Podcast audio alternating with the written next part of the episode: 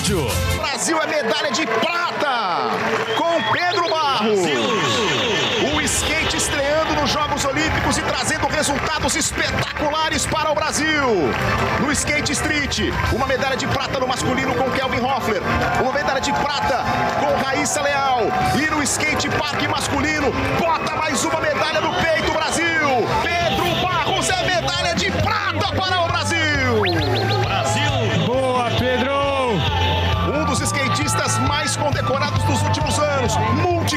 Mundial, colecionador de recordes, colecionador de vitórias. E começando a história do skate nos Jogos Olímpicos com o lugar do pódio, dançando, vibrando, celebrando, bota na tela, bota no peito, Pedro Barros gigante, Pedro Barros medalha de prata, Pedro Barros, você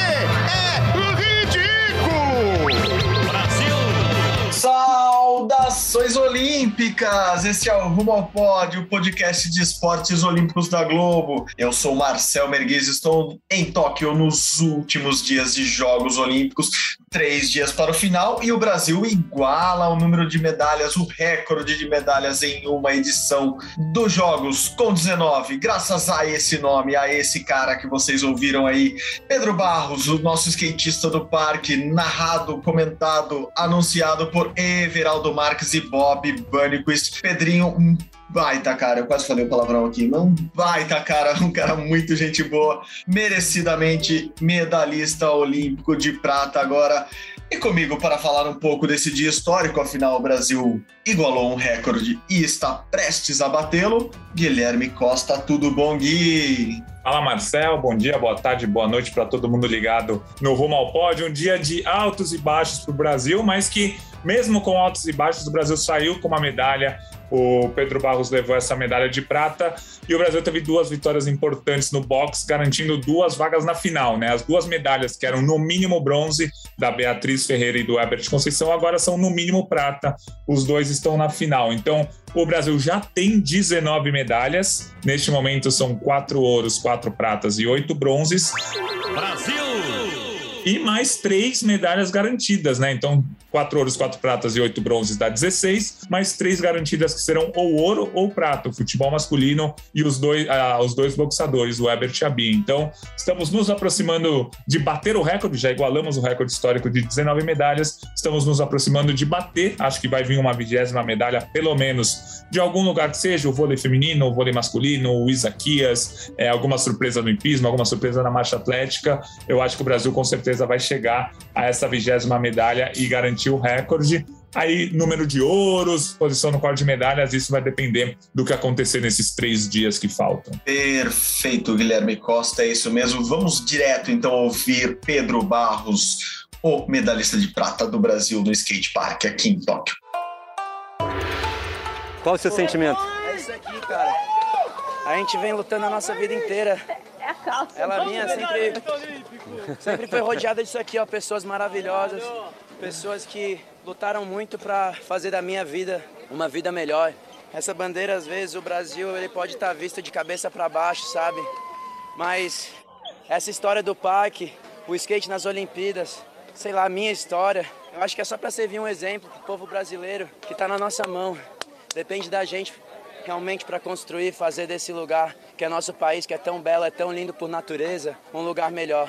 E com amor, com união, com respeito, a gente consegue, sabe? Pode ser difícil, às vezes a batalha pode ser dura, a gente cai várias vezes no chão, mas a missão é essa, a missão é ver um amanhã melhor, é buscar um amanhã melhor. Que bonito, Pedro Barros, o filósofo, filosofando com a medalha no peito, lá no skate. Cara, o Pedrinho é um cara muito gente boa e eu falo isso com, com coração aberto porque ele. A última viagem que eu fiz antes da pandemia foi, é é uma viagem marcante porque fomos gravar com Pedro Barros e Gustavo Kirten lá em Florianópolis. Os dois são amigos, os dois treinam no- na mesma academia, os dois já passaram por dificuldades físicas, então se recuperam com, com, com os mesmos fisioterapeutas. E a gente foi gravar essa, esse papo com eles. O Pedro estava indo para a primeira Olimpíada, o Guga, um ídolo é, olímpico, um ídolo esportivo brasileiro.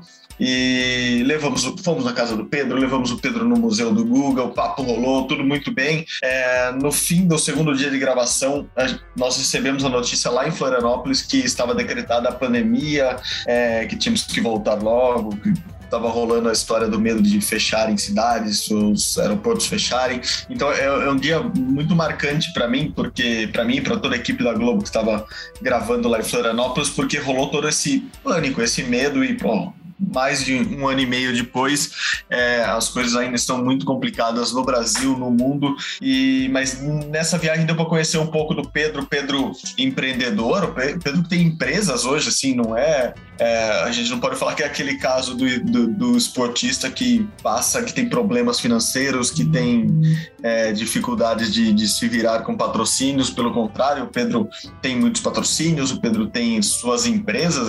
A gente brincava até que o Pedro é uma holding holding, assim, ele tem cervejaria, tem empresa de shape, tem, enfim, tem várias coisas. É, mas é um cara muito bacana, muito gente boa, é um cara muito querido no meio, justamente por isso, porque ele recebe as pessoas na casa dele, tem uma pista de skate fantástica, uma não, tem mais de uma pista de skate fantástica na, na casa dele.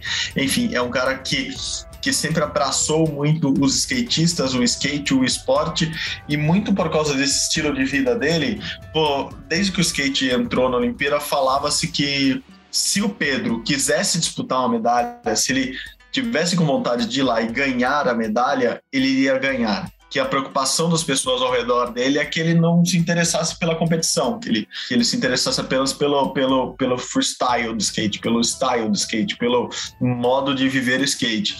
Mas, como vimos, ele conseguiu juntar as duas coisas. Ele continua sendo o Pedro Barros e agora é o Pedro Barros medalhista olímpico. Então, é uma medalha diferente do Brasil e muito, muito legal. É, Gui, skate fecha, já, já tá chegando naquele finzinho da Olimpíada que a gente começa a fazer balanço dos esportes, né? O skate gente fecha com três medalhas, um esporte que a gente chegou a esperar é, medalhas de ouro, é, chegou a comentar que seis medalhas eram possíveis numa equipe de 12.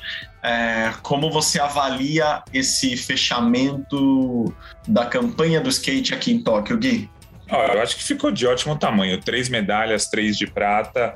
Eu acho que ficou bom. Óbvio que a gente queria o ouro é, ficamos perto com a Raíssa, ficamos perto, nem tão perto assim, porque o australiano foi muito bem hoje, mas uma prata com o Pedro, ficamos perto com a Raíssa, perto com o Kelvin. Acho que ficou de ótimo tamanho, três medalhas sendo três de prata. A gente queria o ouro, talvez não seja uma um negócio nota 10, mas um nota 8 ali, três medalhas, está ótimo para o skate brasileiro. E acho que o mais legal, a gente aqui de Tóquio deu para perceber que no Brasil o skate bombou pra caramba. Mesmo a gente aqui do outro lado do mundo, a gente percebeu que o skate fez muito, muito, muito sucesso nas, no, nos inícios de madrugada, né? As finais foram no horário bacana também para quem está no Brasil, meia-noite, meia-noite e meia é o horário que as pessoas ainda não dormiram, né, para assistir a Olimpíada, não é aquele negócio no meio da madrugada. Então, a, acho que ficou de ótimo tamanho para o skate e acho que vai popularizar mais e mais essa modalidade que é tão importante. Eu li um comentário nas redes sociais que eu achei que resume um pouco bem isso, que era mais ou menos assim, ah, os skatistas estavam se divertindo tanto nesses anos que eles esqueceram de contar pra gente que skate era legal. É, e acho que é bem isso, assim, ó, a gente que já acompanhou uma, duas, três competições grandes, ou que acompanhou, quem acompanha mais de perto o skate, sempre falou que ia ser muito legal, sempre falou que, ia, que o esporte ia chegar e ia conquistar todo mundo, tanto que os colegas nossos da redação mesmo lá da Globo, que acompanham o skate de perto, estavam muito empolgados há muito tempo com a estreia do skate na, nas Olimpíadas. E eles falavam pra gente, eles insistiam pra gente fazer matérias, produções, reportagens porque eles acreditavam muito nesse potencial e acho que a gente viu isso aqui, assim, a gente viu um, um, esporte que é popular ao mesmo tempo que é fácil entender, apesar de ser um esporte de nota e sempre haverá polêmicas esporte de nota, é, é fácil entender ali o, o, skatista de pé no skate fazendo alguma coisa absurda, se ele não cai é bom, se ele, é, se ele cai ele perde, enfim, é, tudo, é, é acessível, é um esporte acessível, é muito plástico, é muito bonito, eu acho que o skate tem tudo para ficar por anos e anos na, nas Olimpíadas Olimpíadas e algo que normalmente acontece nesses esportes que, que explodem de repente, não que o skate tenha explodido de repente, mas explode para uma grande população de repente, é que nas próximas Olimpíadas, em Paris, eu já acredito que muitos países vão é, aplicar mais grana, vão investir mais dinheiro para ter seleções boas, para ter para desenvolver skatistas. Isso tem um lado bom, que é a visibilidade do esporte, que é tornar o esporte cada vez mais é, mais visto pelas pessoas, mas tem o lado ruim também, que é o lado da competição, que o skate muito bem mostrou aqui em Tóquio, que é um esporte que uh, os adversários torcem um para os outros, assim, não, na verdade nem rola essa história de adversário, são skatistas fazendo o melhor, torcendo pelo melhor do, do outro, e quem ganhar a melhor nota, beleza, todo mundo fica feliz. É, eu acho que isso pode começar a mudar para a França, para Paris 24, porque é, no final das contas as pessoas vão entender que é uma competição, que, que, ela é, que a pessoa que ganha ganha mais espaço também na mídia e de repente ganha mais dinheiro e ganha mais patrocínio. E é o lado ruim da fama, mas eu acho que o skate sai, sai daqui muito, muito por cima, o skate brasileiro sai também como, como fortíssimo candidato a medalhas em todas as competições que viram pela frente. Acho que Estados Unidos, Brasil é, e Japão saem, com, saem como as principais forças, apesar do, do ouro do australiano no parque. É, gostamos, gostamos muito, né, Gui? Acho que estamos contentes. Vou aproveitar, você já falou da nota do skate. Você quer dar uma nota para o dia do Brasil hoje, já, Gui? Olha, eu vou de nota 6 para o dia do Brasil. É, a gente teve uma medalha do skate, ótimo. A gente teve duas vitórias do boxe, ótimo. Mas a derrota do vôlei masculino não estava nos planos. É, foi uma derrota triste, porque o vôlei masculino vinha de quatro finais seguidas em Olimpíadas, outras cinco finais seguidas em campeonatos mundiais, então a gente esperava que o vôlei masculino chegasse na final. Então foi uma derrota triste. O Darlan Romani ter ficado em quarto lugar no arremesso do peso é uma chance de medalha a menos para o Brasil. A gente sabia que uma medalha do Darlan era muito difícil, mas a gente esperava que poderia brigar. O Darlan brigou mesmo, mas ficou em quarto lugar. A marcha atlética lá no atletismo ficou um pouco distante da medalha. Então, eu dou nota 6 porque ganhamos uma medalha, mas perdemos outras possibilidades. E aí, aquele aquela barba, cabelo e bigode, como empolguei ontem, vai ficando um pouco mais distante, né? O recorde de medalhas acho que vai vir, né? A gente está com 19. O recorde é 19, a gente já igualou, precisa bater. O recorde de ouro está mais difícil, o Brasil tem 4. O recorde é 7. E na teoria, vai bem na teoria, o Brasil tem 5 chances de medalha de ouro ainda.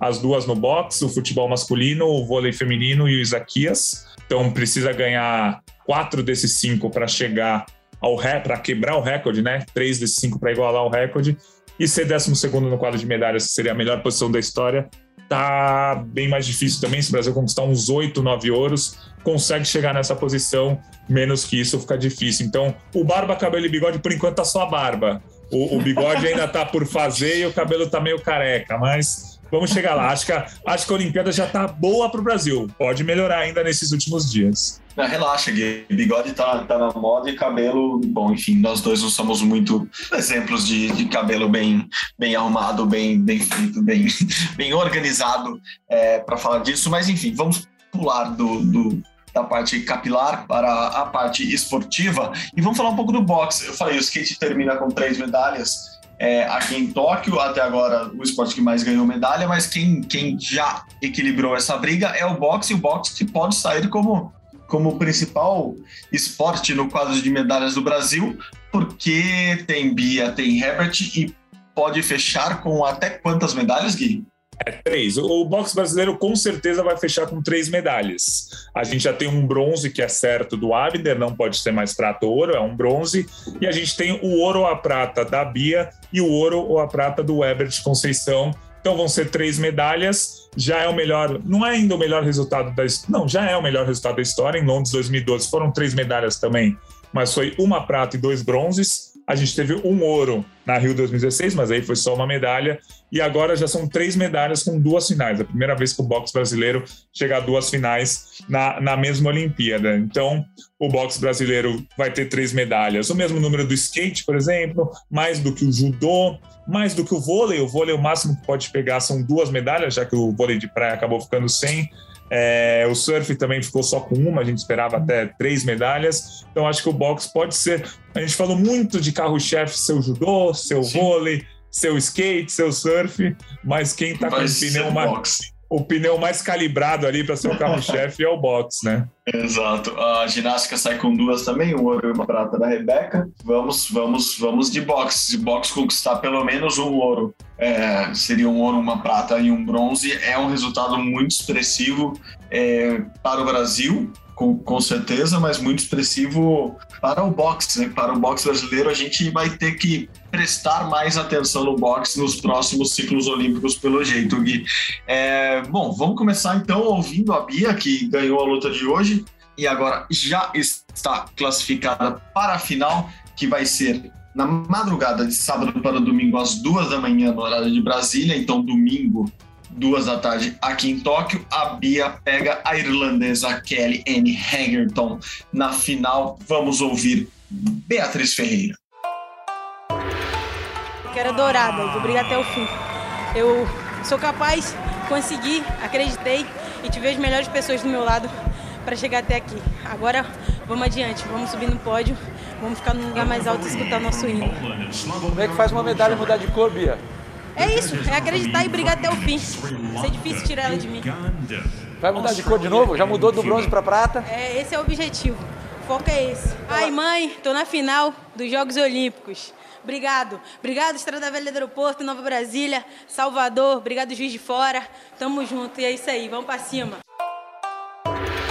Salvador, Bahia, bora Bahia! A Bahia que forma muitos boxeadores, formou Bia Ferreira e também formou Herbert Conceição, que vai pegar o ucraniano Alexandre, deve ser isso, espero que seja algo parecido com isso, Kirz, ajuda aí, Kirzniak, vamos lá, de Alexandre Kirziak. A luta é na madrugada anterior da Bia, então de sexta para sábado, às 2h45 da manhã em Brasília ou às 2h45 da tarde em Tóquio. Vamos ouvir também ele, Herbert Conceição. E aí, sorriso bonito, a cor da medalha já mudou, né? Sim, com certeza. Muito feliz com minha classificação para a final, com meu desempenho, com minha performance. Acho que está representando todos os brasileiros que ficaram na torcida, toda a minha equipe que trabalha junto comigo, todos os meus colegas que estão aqui, que ficaram no Brasil, toda a minha família. E é isso. Agora vamos focar para buscar esse ouro. E a gente viu você dançando muito ali, o Olodum te inspirando nessa, nessa caminhada, mais uma vez esquivando bem. Acho que tudo faz parte, né? A cultura baiana está ali em cima no ringue também com você, né? Com certeza, com certeza. Inclusive, queria agradecer a, a banda Olodum também, que deu muita energia positiva no Instagram, depois que escutou a música que eu, que eu entrei na luta. É, todo soteropolitano, todo brasileiro, todo baiano. E fez a diferença em cima do ringue, sim. E eu estou muito feliz do menino baiano. Eu adoro a Bahia, adoro a música baiana. Que bom que o Olodum está. Ah, tem, o Galvão tem que narrar essas finais. Tem que começar a madrugada chamando o Olodum lá no Pelourinho. Vai ser sensacional. Imagina. É o, é o mínimo que esperamos da produção da TV Globo. Vamos lá, TV Globo, os produtores, velho, vamos, vamos se agilizar. Estou brincando, eu sou um deles e, e, espero que eu não tenha que correr atrás do Olodum. Senão a gente corre atrás do Olodum aqui também também Tóquio vai ser animado esse, esse fim de semana de encerramento das Olimpíadas, mas que legal, que legal. Duas medalhas já garantidas, três das duas, essas duas já de prata ou ouro. É muito gostoso ouvi-los falando com essa, com essa animação. É, o Herbert que nem chegava tão é, favorito a medalha, né, Gui? O Herbert não era desses que, que, que dava para apostar todas as fichas, como a gente apostava na Bia e sabia que a Bia chegaria com certeza na briga por medalhas, é isso? É, o Ebert, para mim, era a grande chance do boxe masculino, isso com certeza, mas eu não achei que ele fosse tão longe, o que é muito bom. Principalmente porque ele foi bronze no Campeonato Mundial de 2019, ele foi prata nos Jogos Pan-Americanos de 2019, mas o 2020 dele, no meio da pandemia, tal, não foi tão bom. Ele foi para a Europa, fez três, fez quatro lutas e perdeu três. E são lutas ali que não eram contra atletas de grande porte, enfim, ele não lutou bem nesse, nesse período do, é, da pandemia mas chegou na Olimpíada, lutou quando tinha que lutar. Então, assim, é, ele era a nossa maior chance do boxe masculino mas eu não acreditava no ouro. Agora já estou começando a sonhar aqui, pô. Ganhou do russo, campeão mundial, tá com chances de medalha de ouro, vai pegar o ucraniano, que a gente meio que não sabe falar o nome, né? Que é o Alexander Kizniak. Esse Alexander Kizniak foi campeão mundial em 2017, foi campeão europeu em 2019, já enfrentou o Ebert uma vez em 2019 e ganhou por 5 a 0. O ucraniano ganhou de 5 a 0 do Ebert. Mas assim, é, parafraseando o Bruno Fratos, os caras é grande, mas nós é ruim. Então, vamos confiar no, no Ebert. para ganhar essa medalha de ouro, que ia ser muito legal esse ouro no boxe. Porque o, o da Bia, é, ela vai ter uma luta muito difícil contra a irlandesa na final. É, a irlandesa campeã mundial de 2018, a Bia campeã mundial de 2019, numa competição que a irlandesa não participou porque estava machucada. E elas não se enfrentaram ainda num evento, então vai ser a primeira luta entre elas. Mas o ouro da Bia, a gente está falando há muito tempo do ouro dela, né? Assim, a gente quer esse ouro, mas a gente já está comentando. O Ebert, a gente estava comentando, olha, ele tem chance de medalha, não sei como vai ser tal. Agora o cara está na disputa do ouro e pode ganhar do ucraniano, vai ser muito legal essa, essas duas finais do boxe. Acho que no meio de tantos destaques nesse final, né? Final do futebol masculino, decisão do bronze do vôlei masculino, é, o vôlei feminino brigando pelo ouro, Isaquias ainda com chances de medalha de ouro. Acho que o boxe é a grande sensação e vai ser legal acompanhar essas lutas que valem medalha de ouro. Muito legal, Bruno Fratos definiu o esporte brasileiro em uma frase. Vai valer para muita gente daqui para frente. Vamos, vamos pregar esse slogan lá, em uma faixa, pode ser bem assim embaixo do, do logo do, do COB lá na, na Barra de Tijuca, uh, ou perto ali dos aros olímpicos no, no Maria Lenk, nós, como que é? Repete a frase para mim. Os caras é grande, mas nós é ruim. É isso, né? Vamos é, deixar assim, bem claro para. é, não, eu vou, eu vou, explicar. Eu não sei se foi exatamente desse filme que ele pegou, mas tem o filme Meu Nome Não É Johnny, que é, é, é espetacular uma cena que o, o, Johnny tá o Johnny tá preso e, ele, e, e tem um amigo dele que tá tá com. Como é que é o nome do cara? Eu já vou pegar o nome dele. Ele tá querendo brigar lá na prisão. Aí, o, aí o, o, Johnny fala: Meu, os caras são grandes, como é que você vai querer brigar com eles? Aí o cara fala: Os caras é grande, mas nós é ruim. Aí, irmão, é. vamos dar uma chegada lá na sala dos africanos, resolver uma parada e tu vai de tradutor. Tradutor de quê? O que, que houve? Vamos lá tirar uma satisfação. Irmão, os caras são enormes, a gente vai tomar porrada dos caras. Olé, meu irmão. Eles são grandes, mas nós é ruim. Ainda assim, o, o, fim é meio triste, porque eles vão lá e apanham. Mas assim, eu acho que ele pegou do meu nome de, não é Johnny, porque realmente é espetacular. É, a referência eu, aquele, eu dei aquele Google tradicional e rápido aqui durante O Detenta Alcides, desculpa, é Detenta Alcides, eu estava tentando lembrar o nome, é o Detenta Alcides, é espetacular. E a referência é essa mesmo, meu nome não é Johnny. É, maravilhoso, é um filme essa, muito bom mesmo. Cara, é só, só para resumir essa história, fechando essa história, eu tenho um grupo no WhatsApp com dois amigos que chama If You Could, porque os caras vão brigar com, com os, os, gigantes lá que são africanos, né? Eles vão brigar e aí o Detenta Alcides, desculpa fugir do tema, é que a cena é muito boa. Aí, aí o Detenta Alcides quer, quer brigar com os africanos, só que o Detenta Alcides não fala inglês. Aí o Johnny vai fazer a tradução. Aí o Detenta Alcides chega, é isso aí, fala para esses caras aí que a gente vai quebrar a cara dele, não sei o quê. Aí o, o Johnny faz a tradução assim, é, this gentleman guy, é, if you could, if you could, don't, don't do this. Tipo, ele fala com mó calmaria, assim. Aí, no fim, não dá certo a tradução, os caras percebem que estão se xingando e começam a se bater. Mas, enfim, essa é a história do Detenta Alcides e do Meu Nome Não é Johnny, que é uma cena muito boa. Bota lá no Google Detenta Alcides, Meu Nome Não é Johnny, que vale a risada. Agora vamos voltar para a Olimpíada. Desculpa, eu aqui. Não, não, não. Porra, adoro essas viagens. Você sabe que eu gosto de abrir os parênteses. Você abriu parênteses, colchetes e chaves aí para explicar uma frase que já é épica na história das Olimpíadas. Verei a cena logo após este podcast. Pode ficar tranquilo, Gui. É, bom, vamos mudar de esporte. É, outro esporte que os caras são maiores, são grandes, nós também é ruim. Mas dessa vez não deu. Foi o arremesso de peso hoje no atletismo com Darlan Romani, novamente quarto colocado, numa prova impressionante em que o campeão americano bateu o recorde olímpico nas seis vezes que ele arremessou. Então ficou difícil para o Darlan. Ele que teve um ano muito complicado, ele pegou o Covid, ele fez cirurgia, ele não teve onde treinar, inclusive agora à noite tá viralizando o vídeo dele treinando num, num, terreno baldio lá em Bragança Paulista, onde ele mora, porque não podia treinar no, lá no centro de treinamento do atletismo, que fica em Bragança Paulista, no interior de São Paulo. É, ele perdeu o técnico, o técnico dele o Justo Navarro, um cubano, gente boa pra caramba, voltou para Cuba, porque se eu não me engano, eu posso estar enganado na história agora, mas também com um problema familiar, voltou para Cuba e ele não pôde voltar ao Brasil, não pôde vir, pra, vir para Tóquio. Então, assim, deu tudo errado para o Dalan. Tudo, tudo que podia dar errado deu errado nesse, nesse final de ciclo e ele, ele não pode treinar como deveria para as Olimpíadas, mas ele saiu de, da pista, do campo hoje no Estádio Olímpico, a gente estava lá, né, Gui? É, muito emocionado, primeiro, assim, segurando o choro, segurando muito o choro, e segundo, me pareceu com aquele sangue no olho de quem vai evoluir e de quem vai fazer alguma coisa para conquistar a medalha. A, a medalha em, em Paris 24. Ele até usou essa expressão: eu dei tudo aqui. Eu, eu treinei 200%. Agora eu vou ter que treinar 300% para chegar bem na próxima Olimpíada. Então, Darlan, é com você. Vamos ouvi-lo, Guilherme. Darlan, você é o quarto do mundo Primeiro, deixa eu te ouvir esportivamente sobre a prova. Eu sei que no calor ainda que acabou de acontecer, a prova. Ah, a prova mais uma vez, né? A história se repete, né? 2019, Olimpíada. Mas vamos lá. É... Os meninos estão de parabéns, né? Crosser mais uma vez 23 metros aí, 23,30. Kovacs 22,60, o Tom 22,47. Eles estão de parabéns. É... Os caras são bons também e não tem, não tem muito o que falar. Foi uma, uma excelente competição.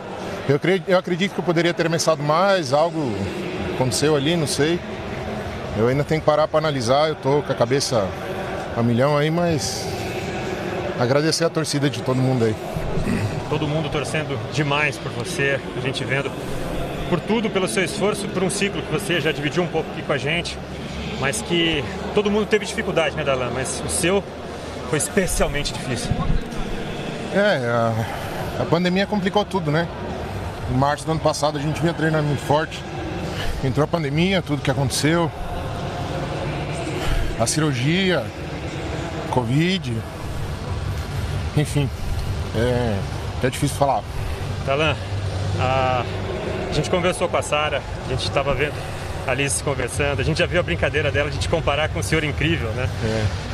Você é um super-herói. Você é um cara incrível. Obrigado, obrigado. Não tem, não tem muito o que falar. Só quero agradecer a torcida de todos aí. Brasil pode ter certeza que mais uma vez eu sou quarto, mas eu não quero mais isso pra minha vida. Eu tenho novo ciclo. É um ciclo mais curto, três anos agora até a próxima Olimpíada. Mas tenha certeza que eu tô voltando pro Brasil. Se eu dava 200, agora tem que dar 300%. Muita força, Dalé. Pra gente subir no pódio. Muita força receba o maior abraço que eu puder dar daqui, cara. Valeu. Obrigado. Obrigado, Adá. Obrigado, Brasil. Obrigado, meu amor. Obrigado, Alice. Papai te ama, filha. É difícil, é difícil esse momento. Eu tava, tava ao lado de Edgar Alencar e do repórter cinematográfico Ulisses Mendes nessa hora, na hora dessa entrevista, e tava todo mundo engasgado, todo mundo engasgado, lágrimas nos olhos de todo mundo, porque é muito difícil ver um cara, cara do tamanho dele, um cara que é, é um gigante e de um coração enorme também, assim, sentindo tanto o peso de não, não ter conseguido é, uma medalha que ele, que ele sempre esteve perto, ele esteve perto no Mundial também. É, a hora que desliga ali, a, a, acaba a entrevista, ele, ele se vira para a gente e pede desculpa ainda. Então é, é triste acompanhar. A gente falou, cara, não precisa pedir desculpa por nada. Você fez o que você podia, e, mas ele estava realmente muito abalado. Ele citou a mulher, né, a Sara, que também é ex-atleta, e a filhinha dele, a Alice, de, de seis anos, que é uma fofura e sempre está tá conversando com ele, tá mandando vídeos nas redes sociais. Ele, inclusive, falou com ela hoje cedo, antes da prova, e tava, tava animado, tava, tava empolgado para a prova, achava que ia ser um bom dia, mas, assim, tem dias que não, não dá, né? Assim, hoje ele pegou uns caras grandes, fortes, como ele mesmo disse. O Krauser, o americano Ryan Krauser, é, ganhou ouro arremessando 23 e 30, que é novo recorde olímpico. É, os outros dois adversários, o neozelandês e o Thomas Walsh, fez 22,47 e o Joe Kovacs, que é outro americano, fez 22,65 e ele fez 21,88, o Darlan. Então, ele sabia que tinha que arremessar acima do 22 para conseguir a, a medalha, mas foi difícil, é, ia ser difícil de qualquer jeito. Eu, eu até conversando com o Edgar na hora, eu fiz essa comparação, Gui.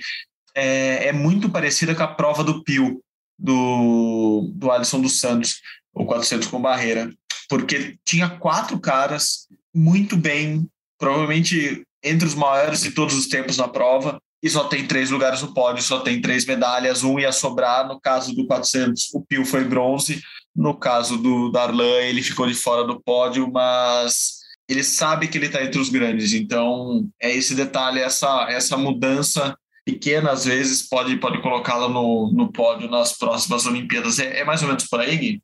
Isso, porque o, o pódio da Rio 2016 foi exatamente igual ao pódio de Tóquio agora.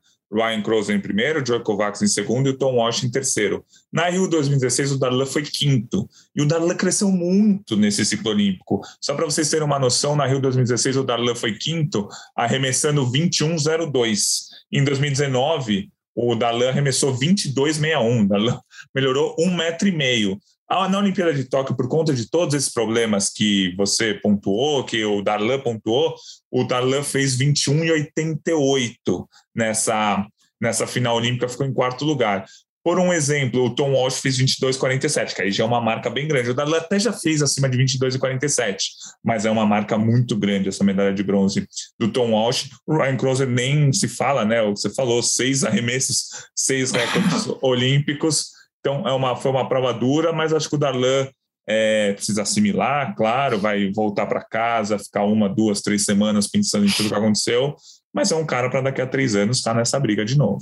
É um cara muito grande, né? Isso que eu tô falando. Ele, ele entrou num, num, patamar já, já diferente, ele tá lá entre os grandes, ele, ele vai lutar. Assim, é, é desses caras que, que lutam, que fazem o melhor quando precisam. Dessa vez não dava, assim, ó as condições não eram as melhores é, possíveis para ele. E, assim, vou aproveitar esse gancho que o Darlan estava falando. A gente vive elogiando aqui um gentleman da, das entrevistas, o Edgar Alencar, que além de entender muito de atletismo, é, de judô e de outros esportes que ele cobriu aqui nas Olimpíadas, ele gosta muito de esportes olímpicos. E o Edgar, ele foi correspondente na, na China. É, ele foi correspondente do, do Sport TV na China e criou uma, uma paixão, uma admiração mesmo. Ele costuma falar que é o país preferido dele, enfim. É, é, é, muito legal essa ligação que o Edgar tem com a China, muito por causa do, do tempo que ele viveu lá. E na conversa lá no Estádio Olímpico, ele começou a falar, a gente começou a falar da China muito bem no quadro de medalhas. Por exemplo, neste momento a China tem 33 ouros, 24 pratas e 16 bronzes. São 73 medalhas no total. Quase todos os quadros de medalhas do mundo, a China lidera a Olimpíada de Tóquio. Lembrando, o quadro de medalhas não é uma formalidade das Olimpíadas, é a própria imprensa que cria, o comitê organizador às vezes divulga, enfim. Tem um lugar que o quadro de medalhas não está com a China em primeiro lugar, nos Estados Unidos. Por exemplo, o quadro de medalhas do New York Times, se você abrir lá, os Estados Unidos está em primeiro lugar, porque os Estados Unidos já tem 90 medalhas no total: 29 de ouro, 34 de prata e 27 de bronze. Então rola essa disputinha. Então, o que, que a gente pediu para o Edgar hoje? Edgar, explica para a gente o que está acontecendo, por que, que a China está à frente, por que, que a China está tão bem. E ele, obviamente, com toda a educação que lhe foi dada, explicou para a gente essa potência chinesa nestas Olimpíadas de Tóquio. Olá, primeiramente muito obrigado pelo convite, participar aqui do projeto do qual sou fã, sou fã das pessoas e sou fã também da China, já que vocês me convidaram para falar aí do que seria o meu segundo time, né, no esporte olímpico, depois de morar lá, confesso, ficou aí essa ligação afetiva para sempre. Então vamos lá, essa China aí liderando o quadro de medalhas aqui em Tóquio com 34 de ouro, né, 74 no total, para mim ainda claramente uma extensão daquela política das 100 medalhas, né, implantada antes dos Jogos de 2008 para a gente lembrar um pouquinho da China do começo dos anos 2000, né, com 28 medalhas de ouro em Sydney, 32 em Atenas e aí a explosão, 51 em Pequim. No Rio de Janeiro caiu um pouquinho, né, para 26, aí a gente vem para esse resultado em Tóquio para mergulhar um pouquinho nessa, nessa distribuição das medalhas. Primeiro ponto, eu acho que é a diversidade. Né? A China tem medalhas de ouro em 12 modalidades. E não é fácil ser um país competitivo em tantos esportes diferentes. Isso é política de planejamento, é esse bom uso que a China faz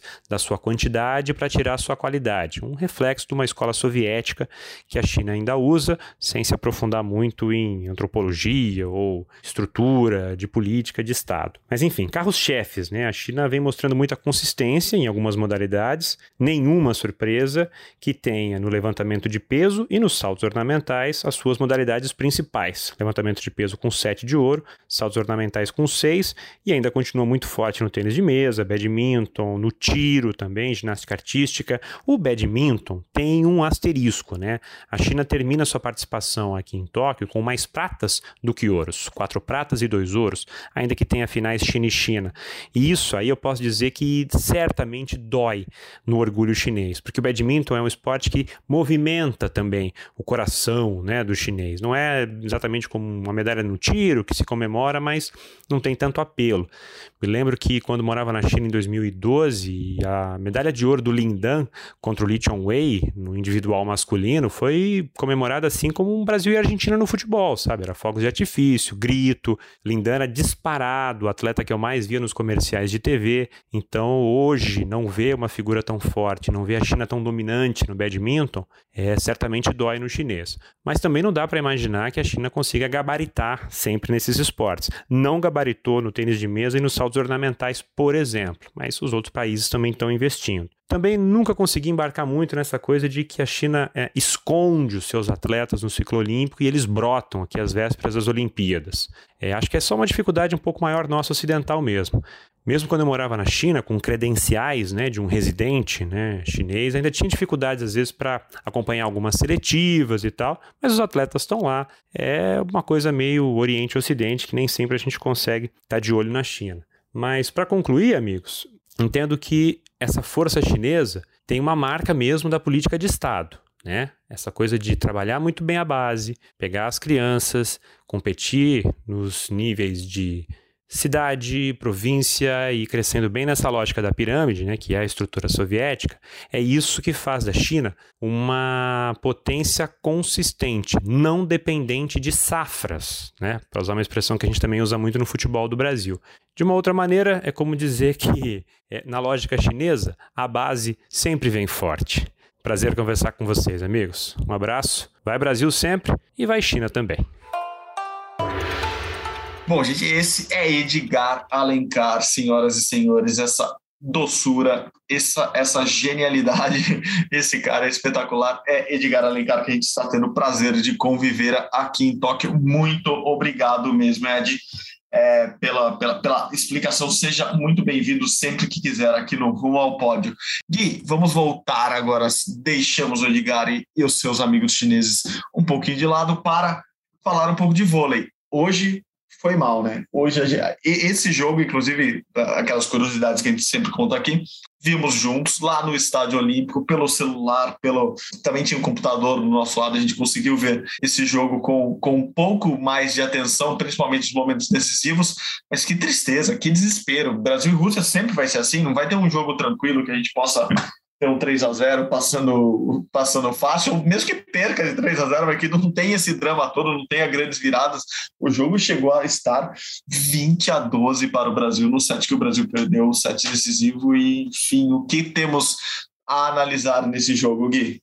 Olha, o que a gente tem para analisar é que faltou alguma coisinha a mais para o Brasil, que o Brasil teve durante todo o ciclo aquele, aquele momento do 23 a 23, sabe? Que o vôlei masculino do Brasil sempre consegue fazer o 25 a 23, dessa vez foi ao contrário. No 23 a 23 decisivo ali do terceiro set, a Rússia veio recuperando, né? Aquele 20 a 12 chegou, empatou e conseguiu a virada. Aquele terceiro set foi crucial. Quarto set o Brasil até lutou tal, mas não conseguiu. Foi uma, uma campanha boa do Brasil, mas essa eu não sei. O meu medo agora é a gente tá a gente quer essa medalha de bronze. É óbvio que a gente quer, ajuda o quadro de medalhas. É bom para o Renan, é bom para esse time, é bom para os atletas, aqueles que já têm três, aqueles que já têm duas, aqueles que têm uma medalha olímpica. É bom ganhar uma medalha olímpica, mas eu não sei o quanto eles sabem o quanto é bom ganhar um bronze, porque essa seleção só sabe o que é ouro e prata. Durante todo é, durante todo esse século, foram quatro Olimpíadas e cinco campeonatos mundiais. Ou seja, em nove finais o Brasil estava. nas principais competições do século, o Brasil chegou na final. Agora o Brasil vai brigar pelo bronze. Será que eles sabem o tamanho que é uma medalha de bronze? Será que eles vão dar a importância que uma medalha de bronze tem? Ou eles vão deixar de lado o bronze, vão jogar sem muita atenção, não não vão estar tá com aquela vontade porque eles vão estar tá decepcionados porque não tem o ouro. Esse é meu medo, porque essa medalha a gente quer, é bom para a gente, é bom para o quadro de medalhas, e é uma medalha que o Brasil deve, na teoria, no papel, o Brasil é melhor do que o parece que vai vir a Argentina, né? A gente está gravando, são 10 e 27, a França estava ganhando com tranquilidade da Argentina. Aí a Argentina vai vir com sangue nos olhos, porque para a Argentina um bronze no vôlei é algo espetacular. para o Brasil, o bronze no vôlei é tipo, ah, beleza, bronze. Não pode ser assim. Tem que ser algo bom essa, essa medalha de bronze. Então, tem que dar uma chacoalhada no time para o time acordar para essa disputa do bronze, porque uma medalha de bronze é muito importante. Só que esse time, eu imagino que não saiba o quão é importante, porque só disputou de prata há 20 anos. Boa, Gui. Enquanto o jogo não acaba aqui, enquanto França e Argentina não acaba, eu vou chamar a sonora de a sonora, uma palavra de, da entrevista do Renan Dalzotto, técnico do Brasil. Na sequência, a gente comenta sobre o adversário do Brasil, se já tiver saído. E o time cumpriu o plano tático no primeiro set, com estratégia de saque, estratégia de bloqueio. Mas um jogo desse nível vai além do planejamento. Tem a execução dentro da quadra e às vezes é difícil você controlar né, o que você está fazendo dentro de quadra num nível de voleibol assim contra um adversário tão potente quanto a Rússia, o Comitê Olímpico Russo. O que, que faltou ali para o Brasil conseguir manter o nível nos outros sets do que fez no primeiro? Bom, a gente lamenta demais não sair daqui com uma vitória. A gente queria demais estar disputando uma final, mas vamos olhar para frente, né? Vamos é, dar parabéns à equipe russa, porque jogou agressivo o tempo todo. A gente suportou durante um bom tempo e, e, e, na metade do jogo em diante nós não conseguimos mais imprimir um ritmo forte de saque e eles jogaram com passo na mão. E é difícil jogar é, contra eles assim.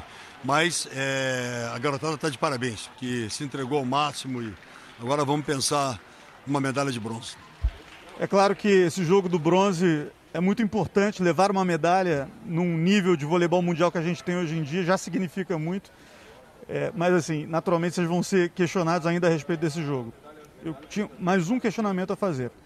Aquele momento lá do terceiro set, com a vantagem no placar, a gente não teve tranquilidade para resolver, ou as decisões ficaram mais pela quadra, é, quem estava na quadra, você não chamou as jogadas, o que, que, o que, que foi feito ali naquele momento? São coisas que acontecem no esporte, não é a primeira vez que a gente vê isso acontecer em Jogos Olímpicos, em várias seleções, de, de travar às vezes numa rede, e foi o que aconteceu. Eles foram felizes com a entrada do número um, do, é, é, do Plodesnik, e, é, do número 1, um, que entrou firme no saque, entrou todos os saques dele, travou aquela rede ali. E são coisas que infelizmente acontecem no esporte, né? Infelizmente, mas é que ficam os aprendizados, que fiquem os aprendizados para a gente, em momentos delicados como esse, a gente talvez encontrar outras soluções. São três anos para Paris, você está nessa? Pretendemos manter aí grande parte do, do grupo e, e dar sequência ao trabalho. Boa, Renan. Boa, Renan. Marcelo Correge é o nosso repórter entrevistando o Renan. Ele tentou, acho que foi, foi preciso ali nas perguntas, e o Renan tenta explicar algo que parece inexplicável. Quando você toma uma virada tão grande, nenhuma palavra, nenhuma explicação parece que cabe muito bem ali, porque realmente é inexplicável. Então a gente vai pedir a explicação de um, de um super campeão, do maior campeão, maior medalhista brasileiro da história do vôlei, Serginho, ex-líbero. Diga lá, Escadinho, o que aconteceu hoje? Fala, amigos do Rumo ao Pódio, aqui é o Serginho do vôlei, fazendo uma análise da, da semifinal Brasil e Rússia. A seleção brasileira é, teve oportunidades, principalmente no terceiro set, para fazer 2 a 1 um, não matou o set e acabou perdendo o jogo por 3 a 1 A seleção brasileira que não fez não, não encontrou seu melhor voleibol durante a Olimpíada, acabou sendo desclassificada para então seleção russa que vem que ganhou da seleção brasileira na fase classificatória e hoje repetiu de novo, jogando melhor. Mikhailov eh, foi o nome do jogo com 22 pontos. E enfim, agora é ter tranquilidade, né? Cabeça para frente, olhar para frente, para buscar esse bronze aí que é de muita importância para o voleibol brasileiro. E I love. Não sei porque veio essa música na cabeça, desculpa. É, não, não, não adianta a gente enrolar, cantar aqui, porque não, não acaba o jogo. França e Argentina, a gente pode até começar a cantar, não, não acaba, tá? 23 a 22 para a França no terceiro set, a França ganhou os dois primeiros, até o final do, do, do Malpódio de hoje, 24 a 22 para a França, a gente vai dar esse resultado final, é, mas já adianta, Gui, vamos, acho que esse minutinho vai dar tempo de terminar o jogo lá, é, já com 30 minutos do terceiro set. Brasil e Argentina disputando medalha de bronze em Olimpíadas no vôlei é uma boa notícia para o Brasil, historicamente? Não, em 1988 o Brasil disputou o bronze com a Argentina em algo muito parecido. O Brasil era um dos favoritos, é, chegou cotado depois da prata de 84, era um time forte, acabou ficando fora da final, enquanto a Argentina chegou é, como time candidato, tal, foi chegando, chegando e conseguiu a medalha de bronze vencendo o Brasil na disputa do terceiro e quarto. Então, é, eu acho que os argentinos, eu não digo jogar com mais vontade, tá? Porque eu acho que os brasileiros, claro que vão jogar com vontade, mas os argentinos vão chegar com sangue nos olhos. Então, eu acho que o Renan ou os capitães ali, o Bruninho e tal, tem que dar uma chacoalhada nesse time, porque essa medalha de bronze é importante. Eles têm que vir essa medalha de bronze. Lá em em 88, o Brasil perdeu a semifinal para os Estados Unidos, a Argentina perdeu a semifinal para a União Soviética, os Estados Unidos seriam campeão, campeões vencendo a União Soviética na final, e o Brasil perdeu de 3 a 2 a disputa de bronze da Argentina, com 15 a 9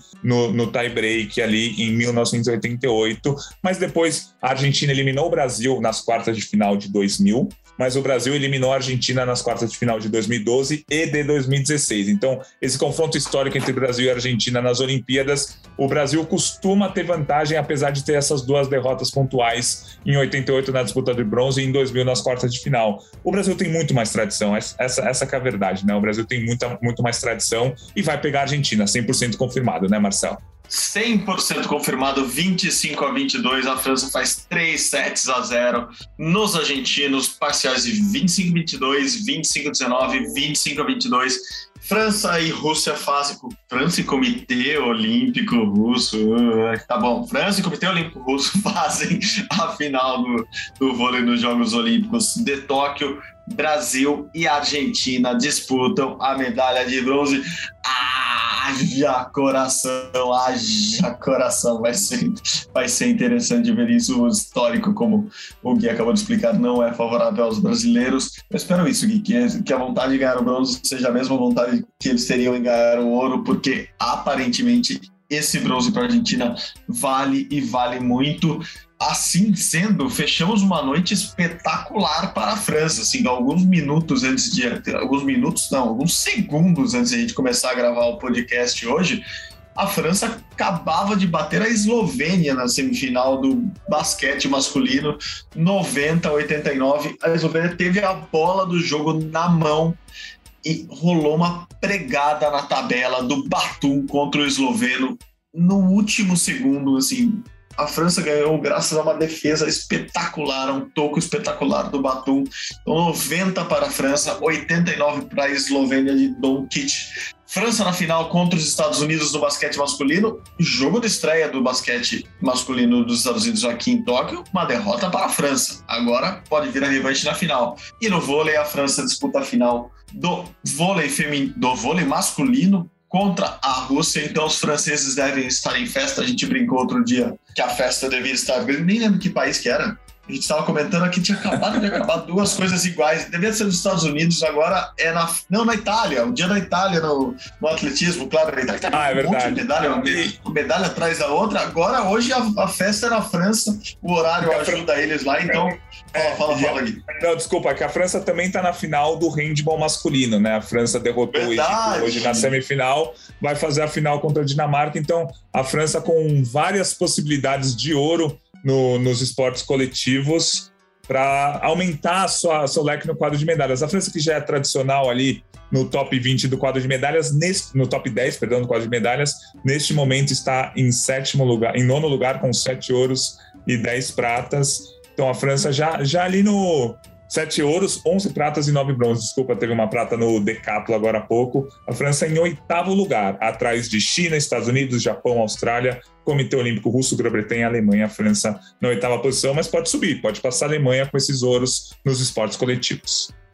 Curiosamente, hoje no Estádio Olímpico, sentei ao lado de uma francesa da, da Radio France, é, educadíssima, por sinal, muito, muito gente boa, e a França que recebe os próximos Jogos Olímpicos. Então, é, já deve ser um ciclo com um investimento maior é, no esporte francês. Eles chegando nas três finais dos três esportes coletivos ali de quadra os três principais, é, segura a França. A França vai, vai, vai chegar muito forte para os Jogos de 24 e o vôlei masculino da França em 2024 tem somente, somente só isso, o reforço de Bernardinho. O Bernardinho será técnico da seleção francesa de vôlei.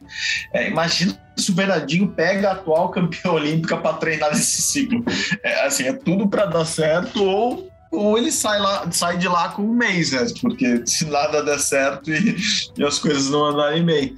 Mas pode ser um ciclo espetacular para, para a França campeã olímpica caso venha ganhar a final contra a Rússia, já com Bernardinho, Bernardo Rezende, o brasileiro, treinando a equipe rumo a Paris 2024. Então, parabéns para os franceses nessa noite, devem estar muito felizes. Eu ia falar que a capa da equipe amanhã está garantidíssima. Gui, vamos mudar de esporte. A gente, eu, a gente comentou rapidamente aqui no basquete, mas quem vai explicar melhor tudo o que está acontecendo no basquete olímpico é ele, Camilo, que vem lá de Nova York. Diga, Camilo. Olá, amigos do Rumo ao Pódio. Eu sou Camilo Pero Machado, falo aqui de Nova York no nosso boletim diário do podcast Ponte Aérea. E temos uma final no basquete masculino olímpico em Tóquio. Os Estados Unidos venceram a Austrália por 97 a 78, numa partida que até começou equilibrada.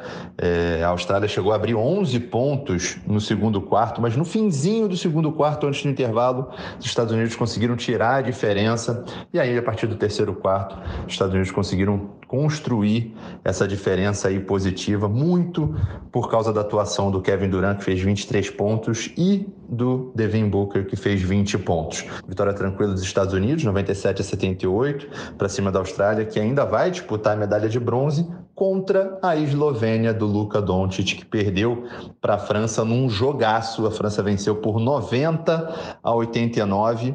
A Eslovênia teve o Luka Doncic jogando muito bem, fazendo um triplo-duplo. O Luka fez 16 pontos, pegou 10 rebotes, deu 18 assistências, mas não foi suficiente para vencer a França, que liderou o placar na maior parte do tempo. A Eslovênia conseguiu a reação até no finzinho, mas um toco espetacular do Nicolas Batum decidiu a partida para a França que teve como destaques também os 25 pontos do Nando de Colo, um armador que já jogou na NBA por muito tempo, se destaca na Europa atualmente, jogador veterano, experiente, mas ainda muito bom com boa pontaria de três pontos, liderando a equipe o Nando de Colo. E o Fournier, Evan Fournier, com 23 pontos. Fournier, que foi contratado pelo New York Knicks, é, anunciado pelo New York Knicks como novo reforço da equipe aqui de Nova York. Ivan Fournier fez, 20, fez 23 pontos e a França está na final desse basquete olímpico. A partida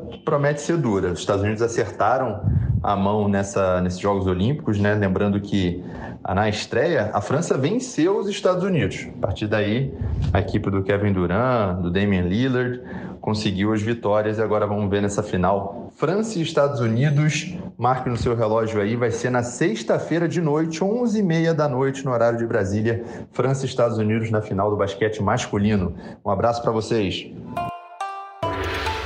Perfeito, com o Camilo a gente fecha então as principais notícias deste rumo ao pódio, só destacando nesse final, Gui, que ontem foi definida a porta-bandeira do Brasil, a cerimônia de encerramento, a cerimônia de encerramento que será no domingo aqui em Tóquio, e a porta-bandeira nada mais merecido que Rebeca Andrade. Vamos ver o que ela vai aprontar lá com com, com a bandeira brasileira no Estádio Olímpico de Tóquio. Então, ela será a porta-bandeira merecidíssima. Ela que vai ser a brasileira com mais medalhas aqui em Tóquio, né? Não, ninguém mais pode alcançá-la, ninguém pode conseguir um ouro e uma prata nesses dias finais de Jogos Olímpicos. Então, merecida a escolha de Rebeca Andrade e eles anunciaram logo, porque senão a Rebeca tinha que voltar ao Brasil, né? Os atletas passam apenas dois dias aqui na, na Vila Olímpica depois do final das competições, então a Rebeca porta-bandeira ficará aqui em Tóquio para desfilar sua graciosidade no Estádio Olímpico. Eu achei que era quase que óbvia a, a convocação dela, a escolha dela. No final é muito merecido, né, Gui? Sim, muito merecido. O grande nome do Brasil na Olimpíada, por tudo que ela fez, por tudo que ela passou nesse ciclo que a gente já falou aqui diversas vezes, lesões, é, dificuldades tal, e conquistou duas medalhas aqui em Tóquio, o ouro e uma prata. Então, mais do que merecido essa essa homenagem à Rebeca Andrade. Bom, com isso vamos encerrando nosso rumo ao pódio, mas antes temos que tocar o glorioso despertador. Vamos lá, Gui, vamos botar o despertador para tocar que horas? Vôlei feminino já no começo da noite, aí nem precisa de despertador, né? Nove da noite é para ficar acordado ainda. O único problema é se ele fica se deixa o despertador na mão, porque vai que a partida dura muito, você dá uma piscada ali, já bota ele para despertar às 10, às 11, que vai que tem 3, 4, 5, 7, então já deixa o despertador. Brasil e Coreia do Sul, semifinal do vôlei feminino em Tóquio às 9 da noite de Brasília, às 9 da manhã aqui de Tóquio. Mais algum destaque por aí, Gui? É, o meu destaque vai ser a final do hockey na grama feminino Argentina e Holanda às 7 da manhã no horário de Brasília. É, a Argentina tenta finalmente trazer o primeiro ouro, já foi prata, já foi bronze, já foi eliminado nas quartas. E a Holanda é o time mais tradicional que está sempre lá. Ouro, prata, prata, ouro, mas a Holanda está sempre nessa final, então vai ser um jogo muito legal de assistir é, esse jogo entre Holanda e Argentina. E o, o vôlei feminino vai ser. É, desculpa te corrigir, Marcel, mil perdões, mas é Opa. é nove da noite não, daqui bom, desculpa, Tóquio. Desculpa é. se eu errei. É nove da noite daqui não, claro. de Tóquio, nove óbvio, da manhã do óbvio. Brasil, é. O problema foi todo meu, assim, você está certíssimo de me corrigir, porque eu, a gente está se atrapalhando pouco até. Eu achei que ia me atrapalhar é Verdade, muito mais, apesar de eu não ter a menor ideia que dia é hoje. Não me pergunte que dia é hoje. Eu tenho uma ideia rasa de mais ou menos onde eu tô na semana. O dia não. E o horário é isso mesmo, nove da noite, aqui de Tóquio, nove da manhã no Brasil. Então, o inverso do que eu falei. Então não precisa botar despertador nenhum, né? Porque às nove da manhã todo mundo tá acordado. A não ser que você passe a, passe a madrugada inteira assistindo a Olimpíada e resolva dormir de manhã. Aí não, então não dorme, fica acordado até o, até o vôlei feminino começar. Então, beleza. Então, nove. 9 da noite aqui de Tóquio, 9 da manhã, essa semifinal do vôlei Brasil e Coreia. Se o Brasil garantir a medalha, né, e ir para a final, o Brasil garante o recorde de medalhas, 20. Estamos nesse momento com 19. Então, amanhã é um dia com pouco Brasil, né, Marcel? A gente que tá. Pouco, pouco, a, a, a, Olimpíada, a Olimpíada tá, tá chegando ao fim, e aí os brasileiros são, estão mais na disputa de medalha nas últimas competições dos esportes coletivos. Tô ficando mais tristonho aqui. Não, eu também, eu também já acho que é isso já. A gente quer tentar voltar um pouco no tempo para ver se para ver se os jogos duram um pouquinho mais, se algum brasileiro de repente aparece disputar alguma medalha que a gente não está sabendo e, e, a gente estica um pouquinho, mas dá aquela esticadinha na Olimpíada mais algumas horas, mais alguns dias. Você estará na final mais bonita destes jogos lá acompanhando Holanda e Argentina no hockey sobre grama feminino. Eu estarei nas eliminatórias do, do C1 mil metros com Isaquias Queiroz. Então, amanhã teremos notícias e detalhes, belos detalhes no seu caso, e detalhes empolgantes no meu caso sobre esses dois esportes e, e arredondaremos o final dessa Olimpíada, essas horas finais, esses últimos dois dias de Olimpíada pelo Brasil, provavelmente torcemos para isso com o recorde de medalhas, que era, no final das contas, o, o objetivo lá do Comitê Olímpico do Brasil. Eu lembro de ter, a gente ter anunciado isso lá no começo de 2020. O Rumo ao Pódio foi o primeiro podcast, o primeiro veículo de imprensa, o primeiro local do mundo todo a anunciar que o objetivo do COB era bater o número de medalhas de conquistadas na Rio 2016. Então, agora meio que começamos a fechar esse ciclo sabendo ou não se o Brasil vai bater. Eu acho que vai, acho que isso aí está muito na cara que vai acontecer. Então, amanhã teremos pelo menos boas notícias é, para o esporte olímpico brasileiro, uma, uma meta cumprida, um objetivo alcançado. Isso é sempre muito bom, que mostra que, é, de uma maneira ou outra, com tropeços é, com erros e acertos, é, o esporte olímpico do Brasil tenta evoluir e esse ciclo, apesar de todas as dificuldades, me pareceu um ciclo de evolução no esporte olímpico brasileiro. Certo, Gui? Isso, certo. Uma evolução no número total de medalhas, já é quase certo, e quem sabe uma evolução no total de ouros, mas acho que o principal é uma evolução na estrutura como esporte como todo, é uma evolução para que o Brasil siga até Paris 2024 com uma estrutura boa e com atletas brigando pela medalha, mas acho que todo esse debate a gente pode fazer quando a Olimpíada terminar e a gente fazer é, as perspectivas para Paris 2024, que é só daqui a três anos. Exatamente, Gui. Guilherme Costa, muito obrigado de novo pela companhia, pela parceria aqui neste podcast Rumo ao Pódio, mais uma edição gravada aqui de Tóquio. Até amanhã, Gui. Valeu. Valeu, Marcel. Sempre um prazer fazer o podcast ao seu lado. Boa, boa. Hoje a edição é de Luiz Fernando Filho de Maurício Mota e Raíra Rondon. Coordenação de Rafael Barros e gerência de André Amaral. Você encontra nosso podcast já sabe onde, lá no ge.globo barra rumo ao pódio ou nos agregadores de podcasts de sua preferência. Muito obrigado pela companhia novamente. Vocês todos são demais. Até amanhã. Saudações olímpicas. Tchau, tchau.